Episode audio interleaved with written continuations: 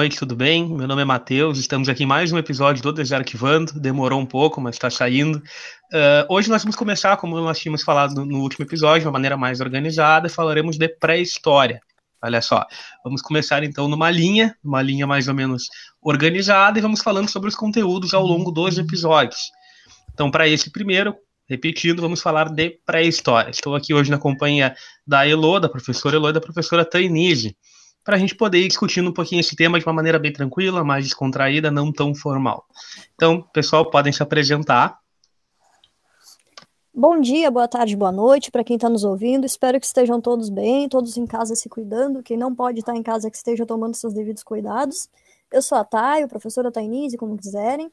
Queria dizer que hoje eu vou fazer um pouquinho mais um papel de aluna aqui, porque é um conteúdo que eu não tenho grandes lembranças por ter sido visto lá no início da faculdade, e faz um bom tempo, e no meu estágio eu trabalhei com história antiga e idade média, então não é exatamente algo que eu lembre bem, mas eu pensei, né, já que é o momento de aprender, que meus colegas lidam tão bem com isso lá, é sempre, sempre muito bom a gente trocar conhecimento, então vamos lá. Hoje eu vou fazer de vez em quando, talvez, alguma perguntinha que nem aluno, e estou aqui para aprender junto com vocês. Passo a bola para a Elo, então. Oi, gente! Então, eu sou a Elo e hoje, como já foi comentado pelos meus colegas, nós vamos falar um pouco sobre pré-história. Antes de tudo, eu gostaria de comentar como foi escolhido a cronologia nosso, das nossas temáticas. Nós sabemos então que o estudo da história ele é feito de forma quadripartite, ou seja, dividido em quatro partes. A primeira parte, Idade Antiga, Idade Medieval, idade moderna e, por fim, idade contemporânea. Mas aí fica a pergunta: onde está a pré-história? Por que a pré-história não foi citada nessa linha do tempo? Gente, nós contamos como história em si a partir da invenção da escrita. Então, antes disso, é exatamente por isso que é chamado o pré, é o que antecede, é o que acontece antes de propriamente a história ser documentada tá? Então, a pré-história, ela é dividida em três momentos, sendo o período paleolítico, o período neolítico e a idade dos metais, e ela surge lá com o primeiro hominídeo até a invenção da escrita, ok? Continuando então, o que vai acontecer, gente? Nós sabemos que nossa espécie, conforme nossa espécie biologicamente falando, é o Homo sapiens sapiens. Agora, sempre foi assim? O homenzinho já surgiu desta forma como nós o conhecemos? Não. Na verdade, gente, sempre que nós falamos desse, deste tronco geológico, aliás, genealógico, perdão, nós falamos em uma infinidade de espécies que têm o seu desenvolvimento até chegar ao Homo sapiens sapiens, desde aquele primeiro primata que ainda andava sobre as quatro pernas, desde sua primeira da sua primeira postura ereta com um andar bípede chamado de Homo erectus, desde o desenvolvimento, a habilidade de lidar com ferramentas, chamado Homo habilis, e assim sucessivamente.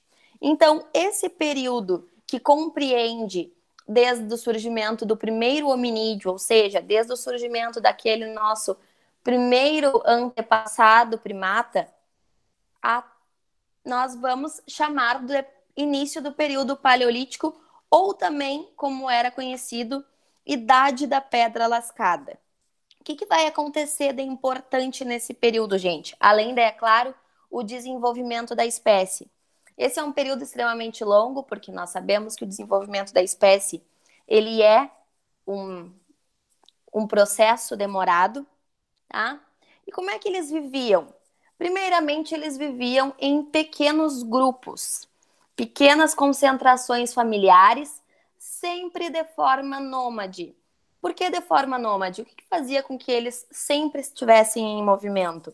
Essa questão da busca pelo alimento, da busca por maior segurança, o, o, a relação com a natureza, ela sempre foi algo extremamente benéfica, pois afinal eles se alimentavam e usufruíam daquilo que ela lhe oferecia, mas também a natureza representava os seus perigos. Então, para se proteger de ataque de animais, entre outras coisas. De que forma, então, eles utilizavam, quais ferramentas eles utilizavam para fazer a caça dos seus alimentos? Eram ferramentas mais rústicas, lascas de ossos, chifres, pedra, madeira, entre outros que fosse, fossem de fácil manuseio. Uma grande descoberta do período foi o fogo. E o fogo, gente, por incrível que pareça, ou não tão incrível assim, ele foi uh, extremamente importante para que essa população já alternasse o seu modo de vida. Por quê? Com o fogo, eles conseguiam se proteger dos animais, afinal, já dava mais um ideal de susto, um ideal daquela fumaça toda que tomava os ambientes. Eles conseguiam ter um preparo de alimento mais diferenciado. Os agrupamentos humanos foram crescendo em função deste fogo, tá? Então, essa já é uma característica que vai ser super importante nesse desenvolvimento do período paleolítico e na transição do período paleolítico para o neolítico. Muito legal, muito bom, muito bom. Então, assim, uh, complementando o que a Elo veio falando, a gente está falando então de um processo. Uh, a Elo falou mais ou menos ali, mais ou menos não, falou bem a questão do período do, até o final do período paleolítico, né? Isso aí a gente está falando de um período relativamente longo, onde houve a questão do, do processo evolutivo, das ramificações é, genealógicas de todas as espécies que foram levando até chegar nos hominídeos, depois, eventualmente, na, no estágio em que nos encontramos hoje. Estamos falando de um período de torno de 2,7 milhões de anos até 7 mil anos atrás, utilizando o presente como panorama. Tá? E aí existe a questão depois, existe a. Não é uma mudança abrupta, não é uma revolução, embora seja chamada comumente de revolução agrícola, né? O período em que vai trocar ali do paleolítico para o neolítico, uh, e depois para a etapa final ali, que é a idade dos metais. Mas como a Elo veio falando, uh, a questão das ferramentas, a questão do controle do fogo, Uh, e a questão do, da necessidade de sobrevivência e de procurar esses alimentos e de se administrar, né, a questão dos caçadores coletores, fez com que a espécie acabasse, eventualmente, dentro daquela perspectiva da teoria da evolução, e, e viesse evoluindo, né, uh, biologicamente e criando diversas ramificações das espécies que nós conhecemos. Então, por exemplo, a gente tem ali o Homo, o homo habilis, né, o Homo erectus, depois o Homo habilis, que é quando nós tínhamos ali, nossos antepassados tinham é, algum controle de ferramentas rudimentares com a questão até que tem a questão da, da, pedra lascada, né? O nome da idade da pedra lascada é referente ao período paleolítico. São é, manutenções de equipamentos de uma maneira mais rústica, mais rudimentar, de caça de, de para coletar, enfim, e divisão dos trabalhos, né? Tudo isso de uma organiz... um princípio muito muito rudimentar de organização social. Depois uh, a questão dos assentamentos, a questão dos nômades, né? A gente trabalha ali em período paleolítico mais ou menos de uma maneira bem geral, bem por cima, com, com caçadores-coletores e depois com que são os nômades, né? E depois o, a questão do sedentarismo, dos sedentários, são aquele, aquelas populações que elas vão se assentar em um local e ali vão começar a controlar é, o plantio e, e as, os animais, né? Vão começar a administrar os animais no local onde viviam. E também utilizar ferramentas mais elaboradas, com questão do polimento, é, com mais utilidades, né? Que aí nós temos a, a idade da pedra polida, entre aspas, também de maneira bem geral isso, onde as organizações humanas vão começar a se organizar fixamente, né? É, existe uma problemática, não é uma problemática, é uma discussão interessante que a gente pode trazer do que, que é considerado, por que é considerado revolução, se relativamente essa mudança do, do, do dos nômades precedentários ela foi realmente é, a melhor opção, entre aspas, assim, porque existem várias questões. Vamos colocar uma aqui, que é a questão da segurança e do domínio da natureza, da, da sincronia, da necessidade entre a espécie uh, e a natureza, né? Que era uh, quando se existe o domínio da natureza e se sabe em que determinados locais e determinadas estações vão ter determinados é, alimentos e animais para caça. E quando se está assentado em um único local, precisa-se conseguir controlar isso, em um ambiente controlado. E também se concentra muita quantidade de alimentos é, em um mesmo local, que pode também, eventualmente, trazer uma série de conflitos entre outras comunidades que vão estar perto, enfim. É uma discussão, assim, bem. não muito significativa, mas interessante. Uh, enfim, só para fazer um, um panorama mais geral, assim. Sim, e essa concentração de alimentos, ela também tinha essa questão da, da aproximação de animais. Tu, por exemplo, tu vai colocar uma carne no fogo, tu vai colocar algum braseiro. Isso chama, isso traz o cheiro, traz o odor, aguça o paladar, né? Então, essa questão da, da utilização do fogo e dos perigos de um local específico, ela é bem, bem pontual e bem interessante. Até o fogo, ele vai ser, em determinados momentos da história, também algo crucial para o desenvolvimento humano. E aqui nesse, neste período que estamos comentando, talvez tenha sido uma. É, talvez não, é considerado a grande descoberta deste primeiro período paleolítico. Uh, eu, isso, exatamente, muito obrigado pelo complemento. Na verdade, eu meio que me meti na discussão ali, mas, mas é exatamente isso. É, outra questão é, a gente poderia problematizar também um, a questão do porquê que a gente chama de pré-história. Em qual momento deixa de ser história e passa a ser uma pré-história? E quais os preconceitos é, históricos e culturais que são tratados durante a, a, durante a história em se estudar a pré-história, né? O que, que a gente considera como história? Por que, que, o que, que vem antes disso, o que, que vem depois? A perspectiva de chamar, ser chamado, esse período ser chamado de pré-história, é porque se considerava que o estudo da história, o estudo científico da história, ele só iria a partir do momento em que existem organizações sociais elaboradas com o advento da escrita. Né? E que tudo que seria antes disso, então, seria um período pré-civilizatório, o que é muito problemático, também é uma outra discussão interessante da gente ter, talvez hoje, talvez mais para frente. É, e quem é que estuda história, quem é que estuda pré-história? Se não existia escrita antes das primeiras organizações sociais mais elaboradas, quem é que estuda hoje a pré-história? Como que se estuda pré-história se não tem nada escrito daquela época? Né? Não se dá para trabalhar também com história oral, porque não tem mais ninguém vivo daquele período. Como é que a gente como é que a gente pode trabalhar com isso? Então, isso é uma discussão que a gente vai entrar mais um pouquinho para frente. Quem que lida com, quem que estuda pré-história? Quem que, que pesquisa sobre pré-história e como? Isso, eu acho que até essa função da própria divisão da história quadripartite, ela é extremamente problemática e extremamente indagada por diversos pesquisadores, porque, poxa, todas as, todas as civilizações elas tiveram um desenvolvimento ao mesmo tempo, todas as civilizações desenvolveram a escrita juntas, tudo isso são debates extremamente importantes de serem feitos. E é claro, uh, é algo que eu queria ter comentado de início e acabou me passando. Essa questão de uma história quadripartite, ela é muito baseada no modelo europeu, é o desenvolvimento a partir do que ocorreu na Europa. Mas e o restante do mundo? Quero dizer que aqui na América do Sul nós vivíamos na pré-história até a chegada dos portugueses. No caso, na região do Brasil, né? então, gente, isso é são discussões que talvez a gente pontue agora, talvez a gente dê uma pincelada agora e traga melhor depois, ou cada vez ela venha a calhar em algum momento desse debate. Uh, queria complementar uma coisa aqui do Paleolítico, porque o Nascente estava falando da questão de quem estuda isso, como é que a gente encontra registros disso. Nesse período também a gente sabia dos, de uma forma de registro que eram as pinturas rupestres nas cavernas, né? Que uma forma de comunicação ali da época.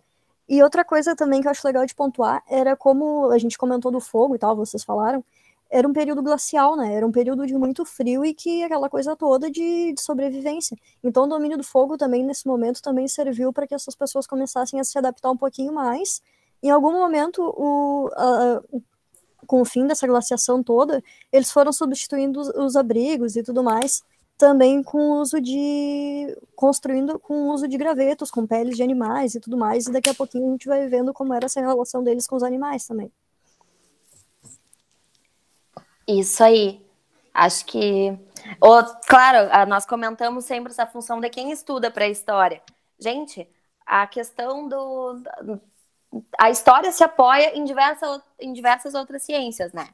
Aí nós vamos ter arqueólogos, paleontólogos. que mais, gente? Me ajudem aí.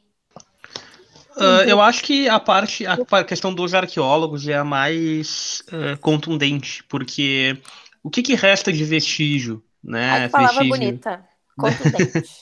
vestígio, muito obrigado. Vestígio desta época é a questão dos artefatos, né? Da cultura humana, tudo que é produzido pelo ser humano, né? Então nós temos, é, existem é, restos de carvão, de fogueira, de lenha queimada, que tem mais de 4 a 5 mil anos. Né? Existem as pinturas rupestres, como a Tainese falou, existem as, uh, os artefatos né, que, que sobreviveram é, dentro dessas de, de, da, da, da, fossilizados, né? E Sim. inclusive um, nós, nós que moramos aqui no Rio Grande do Sul, existe, eu não sei agora que existe no Rio Grande do Sul, mas em Santa Catarina existem formações é, arenosas, né, nas praias do litoral catarinense, que são os sambaquis, né? Isso. Com, com elementos da cultura é, local, de, de, de, seres que sobreviveram ali nesta época, que viveram ali nesta época, que é muito interessante. Aqui no Rio Grande do Sul nós temos diversos parques também arqueológicos. Né? E uhum. essa questão da arqueologia, eu acho que é a mais importante né, para estudar esse período, para lidar com essas, com essas evidências materiais. Né? Sim. Bom, gente, vamos dar seguimento então? Passar para o vamos lá, vamos tópico? Lá. Vamos ao Neolítico? Vamos ao Neolítico, então. Que, que o Neolítico traz de diferente? Essa coisa até que o Nascente já nos deu uma introdução de por que seria uma revolução, por que, que seria chamada uma revolução, o que, que tem de tão diferente, ou por que, que essa discussão ela é tão emblemática. Porque, gente, para início da conversa, não é algo que aconteceu de um dia para o outro. Tipo, agora tô andando, daqui a pouco parei, né? Tudo é um processo, tudo é uma construção e principalmente é a observação da forma com que a natureza ela agia. Então, o que acontece? A partir dessa observação, eles conseguiram acompanhar a questão da agricultura, começaram a dominar as primeiras e mais rústicas técnicas agrícolas. E se, a partir de agora, tu não precisa caminhar em busca do teu alimento, tu pode simplesmente produzir ele em um determinado local, o que mais te faz ficar andando assim sem rumo em busca do desconhecido, né? Então, o que acontece? Essa possibilidade dessa deste cultivo local, também a aproximação dos animais, a domesticação de certos uh, de certas espécies, uh, até mesmo espécies que poder, poderiam ser criadas pra, para fins gastronômicos, vamos colocar assim. Uh, gastronômicos não é uma palavra até totalmente fora do contexto, né? Para fins de consumo. De, ah. de alimentação mesmo. Exatamente, para fins de alimentação. Então, sobrevivência. Isso, sobrevivência. Show. Melhor aí. Então, gente, o que acontece? Essa função do produzir o alimento, uh, conviver com o alimento, de certa forma, fazia com que as populações começassem a se fixar nos locais. Elas começassem, então, a conseguir uma transição daquela população nômade à população sedentária. E se tu começa a te organizar em um determinado local, Acontece, é comum que a tua, a, ao teu redor, o teu ciclo de pessoas, ele também aumente. Por quê? Porque antes as espécies procriavam e elas se dispersavam. A partir de agora, elas estavam se concentrando. Então, estes grupos humanos, eles já aumentavam sua numerosidade, né? Então, o que acontece? Esse período, como o Matheus já tinha comentado, que é a idade da pedra polida, uh, ele é visto, então, por que é muito chamado de revolução? Porque em questão a moradia, em questão a diferenciação de determinada forma de convivência com grupos humanos para outra, realmente houve uma mudança. Só que é uma transição muito longa. É um período muito longo. Por isso que, ah, Não foi de um dia para o outro. Nós queremos, uh, nós, historiadores como um todo, temos sempre essa, esse objetivo de datar determinadas coisas. Mas quando nós falamos de pré-história, é a principal era em que tudo é por volta de, né? Por quê? Porque são momentos extremamente longos. Isso mesmo. E vamos nessa corrente do que a, do que a Elo está falando, de o ser humano precisar procurar um local fixo para manter ali sua plantação, o seu rebanho, né? Essa concentração de, de, de animais para criação e consumo, enfim, e domesticação, muitas vezes. É, por que que nós vemos depois, quando a gente vai chegar um pouquinho ali, todo mundo já deve ter ouvido falar na Mesopotâmia, no Egito, de por que, que as primeiras concentrações civilizatórias elas vão acontecer perto da água. O que, que isso tem a ver com a pré-história? Em que momento isso, isso aconteceu e por que isso aconteceu? E que sempre as civilizações vão começar perto, sempre não, mas nesses principais momentos perto, perto da água. Como a Elo vinha falado, é, precisa se achar um local onde seja possível fazer a plantação. E onde que eu consigo fazer a plantação? onde que eu consigo que o que eu plante venha a crescer? Onde tem solo fértil. E onde é que tem solo fértil? Geralmente perto da água. Né? Então isso vai acontecer ali na Mesopotâmia entre os, os, rios Tigre e Eufrates, né? Que até Mesopotâmia é terra entre rios, né? Ou lá na, nas margens do Rio Nilo, na África, no Egito, no, no Egito, né? Então, isso, isso é, é muito da, da, da, As primeiras organizações civilizatórias elas vão partir deste período com esses motivos, né, com esses impulsos organizacionais, né, que as sociedades precisam se organizar. E a partir daí que vão começar, então, a desenvolver processos administrativos para suas sociedades, né, é, armazenar o alimento, repartir o alimento, é, trocar o alimento em mercadoria, enfim, todos os processos que vêm adiante, eles vêm desta época. Agora, eu acho que seria pertinente uh, a gente levantar um outro assunto muito, muito legal, que é uma, é uma coisa que ela é, às vezes, fica meio inconclusiva quando a gente lê em livros de história, até na escola, em filmes, documentários. Nós viemos do macaco? É. Né? Pois nós, é. Uma relação direta com os primatas que nós conhecemos hoje? é o macaquinho, é aquele grilo que nós conhecemos. Gente, não, não, tá? Vamos dizer que são primos, tá? São espécies primatas primas, mas que têm. Uh, acabaram ramificando-se em diferentes troncos, tá? Nós sim temos um antepassado em comum, mas aquele macaquinho que hoje a gente vê empoleiradinho, não temos a mesma uma relação tão próxima assim com eles como a gente imagina quando a gente fala, ah, o ser humano veio do macaco. Não, nós viemos de espécies primatas. Socorro. É isso aí, isso é uma discussão bem interessante, por incrível que pareça, eu acho que ainda rola muita muita desinformação ou debates muito pouco aprofundados em relação a isso. É, nós, por exemplo, vamos dar um exemplo. Como é que nós chegamos na espécie do do Homo sapiens, né? Uma espécie teoricamente uh, um pouco atrás, uns passos atrás no processo evolutivo da espécie que te, seríamos hoje, que é o Homo sapiens sapiens, né? O uh, que, que, é, que a Heloísa estava falando mais cedo? O que, que é o Homo erectus, o Homo habilis, é, o Homo neandertalensis, né? O homem de Neandertal. É, um que é tiver... tanto falado em desenho animado, né? O Exatamente. homem de Neandertal. Já me o... lembro o Capitão Caverna. Muito bem, um ótimo exemplo. Capitão Caverna é um ótimo exemplo.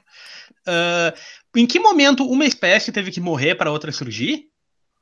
O que, que aconteceu? Uma existiu de cada vez? Existiu só uma por vez? Não, gente. O processo é um pouco mais complexo. Vamos dar um exemplo aqui da questão uh, do Homo neanderthalensis, do homem de Neandertal. Né? O que, que, que é o Homo neanderthalensis? Uh, nós tivemos, existiu em algum momento as ramificações, tá, para ser mais específico, as ramificações evolutivas, elas vêm das diferentes regiões em que as espécies se encontram ou irão migrar para, tá? São questões biológicas evolutivas que vão fazendo com que diferentes necessidades de adaptação façam com que alguns elementos daquela espécie sobrevivam para que depois uh, venham se adaptando com o tempo uh, às questões ambientais, por exemplo, ou de, alimentícias, climáticas, né? Então, conforme e outras espécies vão acabar indo para outros ramos, outras ramificações biológicas que não a mesma, né? E aí desenvolvendo outras espécies até nós chegarmos hoje em todas que nós conhecemos. Né? Nós sabemos, temos ali a ideia de que a África é o berço da humanidade, porque é lá que a, a humanidade seria né, teria começado e então se espalhado ao redor do mundo, né? E o Homo neanderthalensis, por exemplo, acredita-se que tenha sido uma espécie que ela veio uh, a, a, a, se manter muito tempo no, na região da Eurásia, lá da Europa e da Ásia, em uma era glacial, período muito frio, onde o objeto de caça desses, desses Homo neanderthalenses seriam uh, animais da megafauna, animais grandes, eventualmente mais lentos, né? E que depois, quando aconteceu, em, quando foi migrando para outras, regi outras regiões, em outros, uh, outras condições climáticas que não eram as mesmas, foram uh, a fauna foi mudando para animais menores, animais mais rápidos, animais que conseguiam se proteger de outras maneiras, e a caça ficou mais difícil, ficou mais devagar, e então as funções biológicas, inclusive de raciocínio, foram é, trocando ali no período evolutivo, né? Não que uma seja menos evoluída que a outra. A gente está falando de ramificações biológicas, tá? Onde umas espécies acabam é, não sobrevivendo àquelas condições por questões específicas, e depois outras acabam sobrevivendo até chegarmos hoje onde chegamos.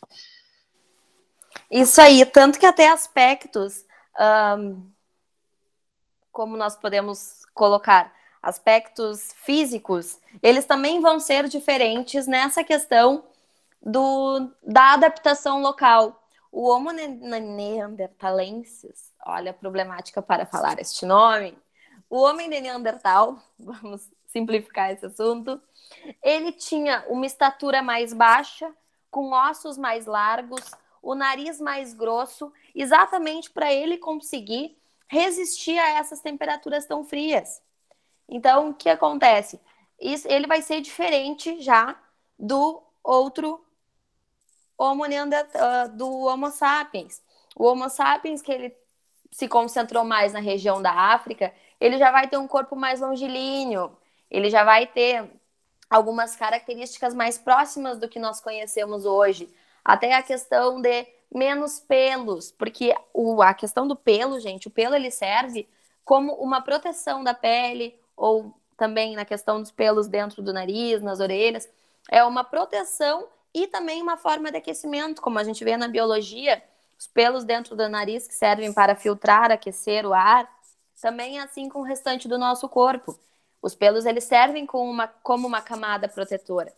Então, o Homo neanderthalis ele tinha mais essa, esse desenvolvimento desta, destes pelos corporais. O Homo sapiens vai ter um pouco diferente né? Tanto que tem várias pessoas que mexem quando ficam sabendo disso, que, ah, então eu vim do Neandertal.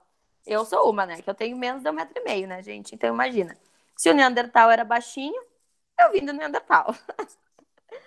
uh, e outra coisa que é muito importante, gente, e é um conceito que ele precisa ser bem trabalhado, porque ele vai cair, já caiu diversas vezes e vai cair mais algumas, muito provavelmente no Enem, que é conceito de cultura que, que é cultura? O que, que é cultura uh, material imaterial? E o que, que nós, em que, em que contexto nós vamos utilizar cada conceito, cada ramificação do conceito de cultura?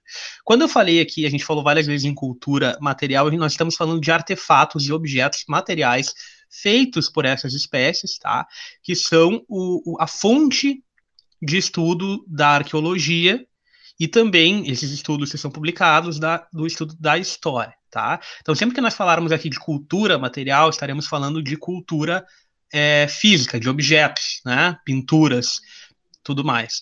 É, quando falamos de cultura imaterial, estamos falando de, vamos falar, por exemplo, utilizar como é que se passava a questão do conhecimento. Que é um, eu queria entrar nesse tópico rapidinho para a gente ver o que, que é, um, é, um, é um, momento importante ali também decisivo nesse processo todo, que é como que uh, um determinado grupo ele vai saber agir em determinada situação e ele vai conseguir passar isso para outro grupo, no caso dos nômades, por exemplo, que não vão ficar sentados sempre no mesmo local com o mesmo grupo de pessoas. Como é que eu transpasso conhecimento? Isso é uma coisa imaterial. Cultura da oralidade, não como nós conhecemos ela hoje, não da mesma maneira, mas é a transmissão do conhecimento básico de sobrevivência, né? Então, por exemplo, se é, eu coloco, eu, eu, eu cacei um, um, animal e tenho um pedaço de carne. E aí alguém daquele grupo domina o fogo, mas as outras pessoas ainda não. Quando uma outra pessoa desse grupo ele, ela vai para outro grupo, ela vai transpassar esse conhecimento de como vai cozinhar a carne e assim vai se tornar completamente é, comum, né? Entre, entre todos esses grupos que é possível assar a carne e que isso vai tornar ela mais fácil de digestão. Isso significa que essa espécie ela vai ter um sono melhor por causa da questão da digestão, ela vai conseguir dormir melhor, com ter mais energia né, para poder caçar, para poder procurar novos locais, e também vai começar a, uma questão evolutiva do maxilar e também cerebral, né, também é, neurológica. Então, quando a gente são dois tipos de cultura aqui que são vitais para a gente entender tudo isso, tá, gente? Essa questão até do, do formato do crânio, do cérebro, ela é bem pautada quando nós fazemos essas ramificações uh, de espécies, né, nesse processo evolutivo, porque nós conseguimos identificar através disso diversos elementos bem importantes. Como agora o Nascente nos trouxe essa função da cultura da oralidade, é necessário entender que nem sempre, uh, aliás, nem sempre não, era muito diferente a comunicação desses povos. Inclusive, o ideal de uma linguagem, o ideal de, da fala em si, ele é diferente. Por exemplo, o Homo erectus há na sua estrutura craniana algo que indique que o seu cérebro possuía uma área de linguagem desenvolvida, mas ainda não é tal qual a nossa, tal qual a que nós conhecemos hoje, a que nós utilizamos hoje. O Homo neandertal, ele também, ele tinha um cérebro maior do que a espécie do Homo sapiens sapiens, ele tinha uma cabeça bem alongada e acredita-se que ele já tinha mais um desenvolvimento dessa linguagem. Porque, gente, por incrível que pareça, através dos estudos, foi possível descobrir que os, o Homo neandertal ele realizava rituais de enterrar os seus mortos. Olha que legal. Então, isso já demanda uma organização social bem complexa. E depois o Homo sapiens é indiscutível que ele já tenha um desenvolvimento de linguagem bem avançado, tá? Então, essas, esses aspectos, essa, essa observação do crânio, a observação do tamanho do, do comprimento do esqueleto. Isso tudo nos traz informações importantes para compreender uh, o que, que determinada espécie fazia, como ela vivia, coisas que às vezes nós não nos ligamos tanto, mas que no final nos revelam diversos aspectos de uma cultura. Isso que o Nascente comentou ali do, da pergunta que a gente faz, o que é cultura, e quando ele comentou que alguns grupos tinham uma certa técnica sobre algumas coisas que iam passando adiante, isso é legal de pontuar também que é a cultura do saber fazer, né? E como a Elo falou, tem algumas características lá daquela época que a gente ainda consegue ver hoje. E é legal ver como essa coisa é, é linear, mas continua, tipo, a gente consegue notar essas semelhanças desde aquele período lá antigo, chegando até nós hoje. Então, gente, tá. para concluir nosso estudo sobre pré-história, nós vamos falar agora da idade dos metais, que é o período final, então, da nossa pré-história. A idade dos metais, gente, uh, ela já remonta, então, quando o ser humano passou a dominar a fundição dos metais, o início da metalurgia, o desenvolvimento deste, destas técnicas. Por que, que isso foi tão importante? O que, que isso modificou naquela população? Primeira coisa, e talvez uma das mais importantes, o desenvolvimento do arado de metal, gente. O que, que o arado de metal fazia? Ele ajudava a revolver a terra para acelerar a produção. E o que, que esse aceleramento da produção resultava? Resultava num excedente de produção. Ou seja, eles tinham uma colheita muito maior. E se eu tenho uma grande abundância, grande abundância de produtos, o que, que eu faço? Eu troco com o vizinho, eu começo a ter uma relação comercial. E até nós comentamos anteriormente do Egito, da Mesopotâmia. O que, que essas o que, que essas civilizações têm a ver com a pré-história? Tudo, gente. Essas primeiras civilizações, elas já surgiram na pré-história. Tá? Foi neste momento da pré-história que o seu desenvolvimento da escrita ele foi realizado. Então, elas já, já estavam mais ou menos organizadas. E essa questão da troca, essa questão desse comércio, ele vai gerar, então, um desenvolvimento estatal. Por quê? Se eu tenho um grupo humano, tá? Só colocando um asterisquinho.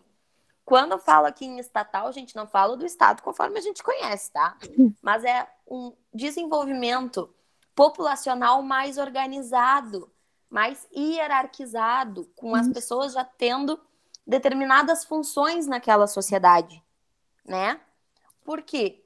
Porque precisava-se de que determinada pessoa fizesse talvez um balanceamento, outras pessoas registravam através das pinturas rupestres que a Thay já tinha nos trazido em outro momento. E foi nessa necessidade dessa, deste comércio, dessa troca, de registrar essa comercialização, que surgiu então o advento da escrita, a necessidade de colocar documentado aquilo que era enviado, aquilo que era recebido, tá? Uh, não sei se a Elo já concluiu aqui, eu só queria fazer uma observação que ela falou bem ali da questão da hierarquização, como surgiu essa função do comércio, foram surgindo profissões também, começou a rolar uma interação maior entre eles ali, começou a desenvolver mais a questão das sociedades ali, e, e umas profissões que começaram a surgir começaram a se sobressair sobre outras, e aí começou aquela ideia de fulano é mais importante que fulano, e até uma coisa que eu achei interessante seria talvez, uma coisa de se pensar, começaria talvez aí o conceito de, de, de classes, talvez, e também uma coisa interessante de se pensar como surgiu lá antigamente, desde que o mundo é mundo, com, com as pessoas convivendo, surgiram as, as, questões de opressões, né? Porque, tipo, algumas pessoas num nível acima das outras, e aí começou essa função toda de, de quem tem mais, quem faz mais, quem tá desenvolvendo melhor. E de, desde muito antigamente a gente conseguia ver isso, né? Exatamente, muito bom. Uh, não sei se a Elo tem mais alguma coisa a colocar. Gente, acho que por mim era isso. Acho que depois, nos próximos episódios, talvez quando ver, retomemos este assunto. Isso, então por hoje, pessoal, vamos concluindo. Uh, vou pedir para vocês nos seguirem, nos acompanharem em todas as nossas redes sociais, tá? Ali no Twitter, Instagram e Facebook, nossa página. Todos o usuário barra desarquivando, não tem mistério, é bem facinho. Entre em contato com a gente por lá, manda uh, DM no Twitter, manda direct no Instagram, chama a gente lá na página, dá a tua ideia do que que, que, que tu acha que ficou faltando, que faltou a gente discutir, que ficou com dúvida, que acha que seria legal para acrescentar no tema, que seria mais é, completo, tá? Vai ser muito legal, vai ser muito importante. Se tu quiser, a gente vai dizer o teu nome aqui, te agradecer pela, pela colaboração, vai ser muito legal.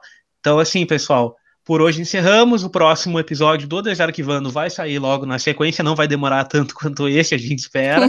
Tá? Gostaríamos, gostaríamos de, de, de, agradecer a presença da, da Heloísa e da Tainise, nós três aqui, do Jocar, que também vai participar, ele tá, ele é parte atuante do projeto, ele também vai participar futuramente, professor Jocar. E então é isso, pessoal. Muito obrigado. Uh, espero que tenham gostado do episódio. Seguiremos com o projeto. É, e to, para todo mundo que apoiou, que ouviu o primeiro episódio e que elogiou, que solicitou novos episódios, que curtiu, muito obrigado. Isso é uma coisa que vai fazer com que a gente siga o projeto, que é um projeto que visa é, corroborar, é, somar em todos os materiais para o pessoal poder ir estudando para o Enem, por curiosidade ou para outros processos. Desde que se interesse pelo tema, é sempre muito bem-vindo, tanto a colaborar quanto a participar ali, uh, seja comentando, elogiando ou criticando então, muito obrigado mesmo.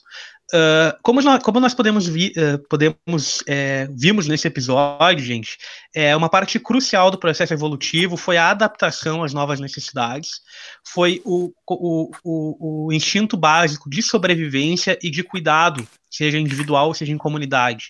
Então, assim, ó, Vamos nos cuidar, vamos usar a máscara, vamos manter o distanciamento social e ficar em casa se for necessário. Estamos em tempos diferentes, estamos em uma situação que, por mais que já tenhamos passado por ela na história, sabemos suas consequências, sabemos que é preciso cuidar de si, cuidar do próximo e respeitar uh, todos os decretos e leis que vêm em decorrência disso, tá, pessoal? Vamos nos cuidar, vamos passar por isso aí todos com muito zelo, com muito cuidado, porque como a gente pode ver na história da humanidade, é sempre o um instinto de sobrevivência e cuidado coletivo que vai fazer com que a sociedade evolua individual e coletivamente.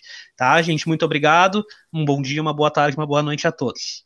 Ah, Uh, uh, seguindo a fala do Nascente, o Nascente, né? Toda a faculdade eu chamei de Nascente, embora seja Matheus, para mim vai continuar sendo sempre Nascente. Ah, eu também tenho essa dificuldade. Me perdoem, pessoal, não desistam da gente. É, eu não Estamos sei que é Matheus, né? Fico sempre perdido. Mas enfim, uh, ele comentou muito bem essa questão. A gente está gravando no momento de uma pandemia e isso também é um fator histórico. Tipo, não é toda hora que acontece, está acontecendo na nossa geração. Então, exatamente como ele falou, por favor, se cuidem, contribuam para que, a, que a espécie continue andando bem aí. E basicamente era isso. Agradecer imensamente quem, quem nos escutou no primeiro episódio, quem pediu mais, quem compartilhou. E aquela fala que eu sempre repito: manda para o tio, para o vizinho, para o amigo, para o colega, para quem está estudando, para quem gosta de história. E eu dizer que hoje, que nem eu comentei, né, eu também estou aprendendo com vocês. Tem é um conteúdo que eu não tenho um grande conhecimento, fazia tempo que eu não via sobre. E acho que era isso. Fico muito feliz de, de tá aqui convidada de novo. Uh, o Jocar é nosso elemento surpresa, né? Ele contribui com a gente, mas ele de vez em quando, daqui a pouco, aparece. E acho que Jocar é bastidores.